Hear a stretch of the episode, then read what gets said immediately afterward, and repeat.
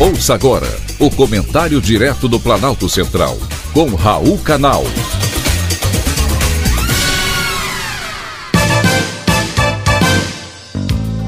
Queridos ouvintes e atentos escutantes, assunto de hoje: malandro é malandro, mané é mané.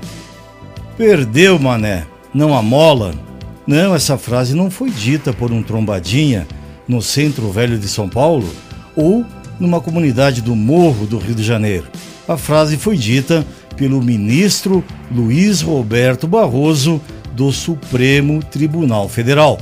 E a frase viralizou nas redes sociais. E ela manifesta, claro, o sentimento do torcedor. Ele estava em Nova York, saindo de um evento do Grupo LID, cujo tema foi, pasmem, democracia, quando foi questionado por um brasileiro residente lá nos Estados Unidos sobre a lisura do processo eleitoral brasileiro.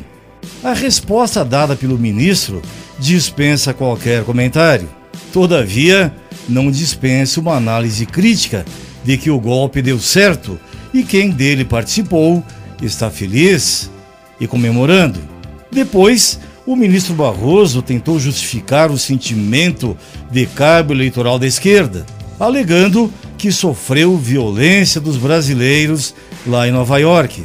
As imagens que foram mostradas na internet deixam claro que não houve nenhuma violência. Houve uma indagação, apenas isso.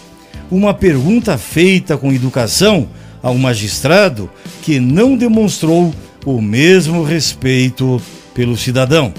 E a partir de agora, caros ouvintes e atentos escutantes, vamos presenciar muito mais do que simples palavras.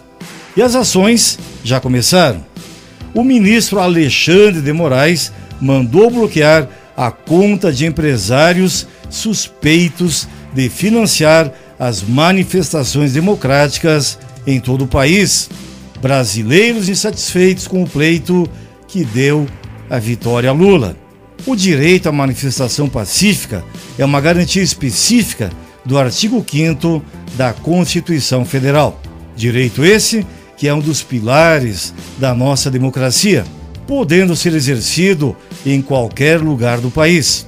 Além disso, o ministro Alexandre de Moraes ainda solicitou à polícia que anotasse as placas dos veículos de integrantes da manifestação, a fim de aplicar multa diária de 100 mil reais para cada um deles.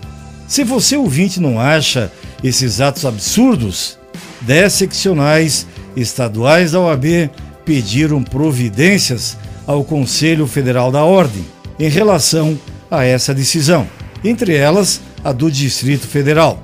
E diante da destruição da Constituição, o Congresso Nacional se acovarda ou se cala por mera conveniência. A Constituição não é da esquerda, da direita e nem do centro. É do povo brasileiro e precisa sim ser respeitada. A frase do ministro Barroso me fez lembrar Bezerra da Silva, famoso compositor brasileiro, autor do samba cujo título é Malandro é malandro, mané é mané. Pois é, foi um privilégio, mais uma vez, ter conversado com você.